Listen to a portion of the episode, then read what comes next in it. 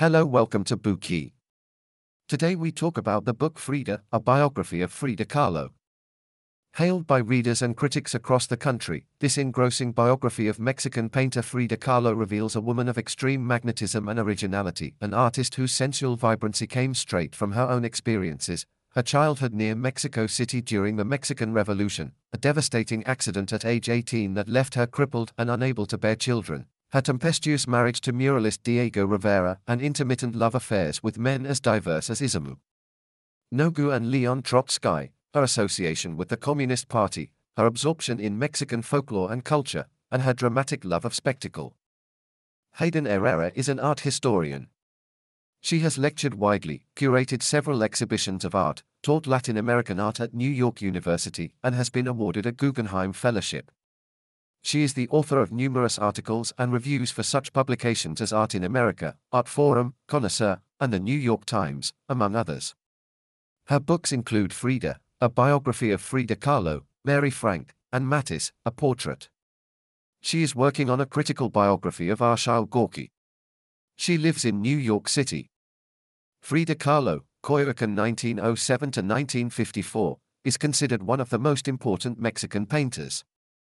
Many count her among the artists linked to the Surrealist movement, but she will never confirm her adherence to this current. Frida is a total biographical account of the life of Frida Kahlo, the important Mexican painter. The biography covers important events in her life, including relationships and events that influenced her and her famous paintings. Many people that knew Kahlo thought that she was intricately linked to her paintings and that it was impossible to separate the woman from the artist.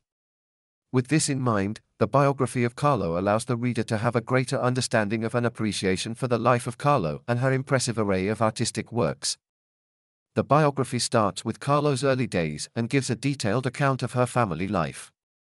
To give a better understanding of Kahlo's beginnings and her education, these situations are fully covered, including the people with whom Kahlo became friends and letters written at the time. When she was young, she was the victim of a terrible bus accident that affected her for the rest of her life. Steel bars penetrated her and ripped apart her body. She suffered greatly and was subjected to the first of many, many operations and physician procedures during her lifetime. However, a confinement to the bed allowed her to find the skill that defined her life painting. When she was still young, Kahlo met Diego Rivera, the man who would one day be her husband and obsessively the center of her world. She sought his honest opinion of her artistic work so she could determine whether she should pursue it or move on to a different career. Rivera was taken with her at the time, but it would be years before they became involved romantically. Throughout their marriage, divorce, and subsequent remarriage, Rivera and Kahlo maintained a unique and unusual relationship. Both individuals had numerous affairs, many of them quite public. Nevertheless, both husband and wife remained somewhat constant to each other and influenced the other's life tremendously.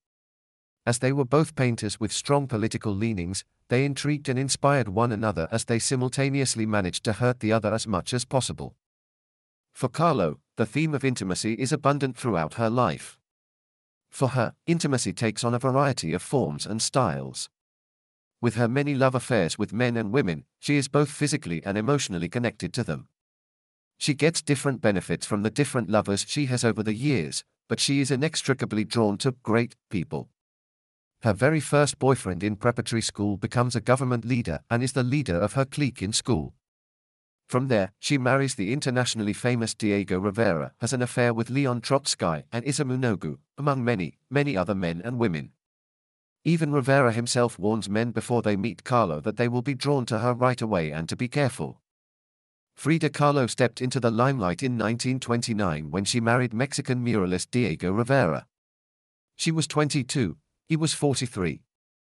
Hailed as Rivera Andesquo's exotic young wife, she went on to produce brilliant paintings.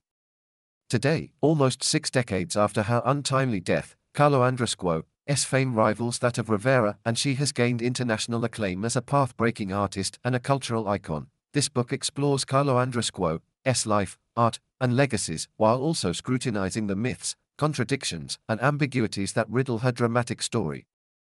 Gannit Ankori examines Kahlo Andrescuo's early childhood, medical problems, volatile marriage, political affiliations, religious beliefs, and, most important, her unparalleled and innovative art.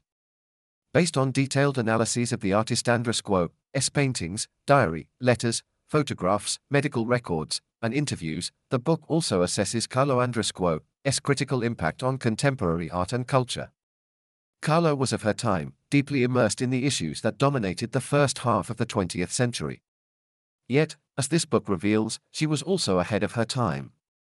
Her paintings challenged social norms and broke taboos, addressing themes such as the female body, gender, cross dressing, hybridity, identity, and trauma in ways that continue to inspire contemporary artists across the globe.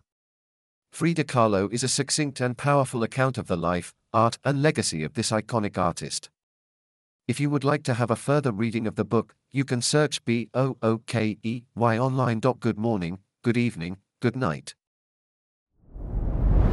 Dir hat dieser Podcast gefallen? Dann klicke jetzt auf Abonnieren und empfehle ihn weiter. Bleib immer auf dem Laufenden und folge uns bei Twitter, Instagram und Facebook. Mehr Podcasts findest du auf meinpodcast.de.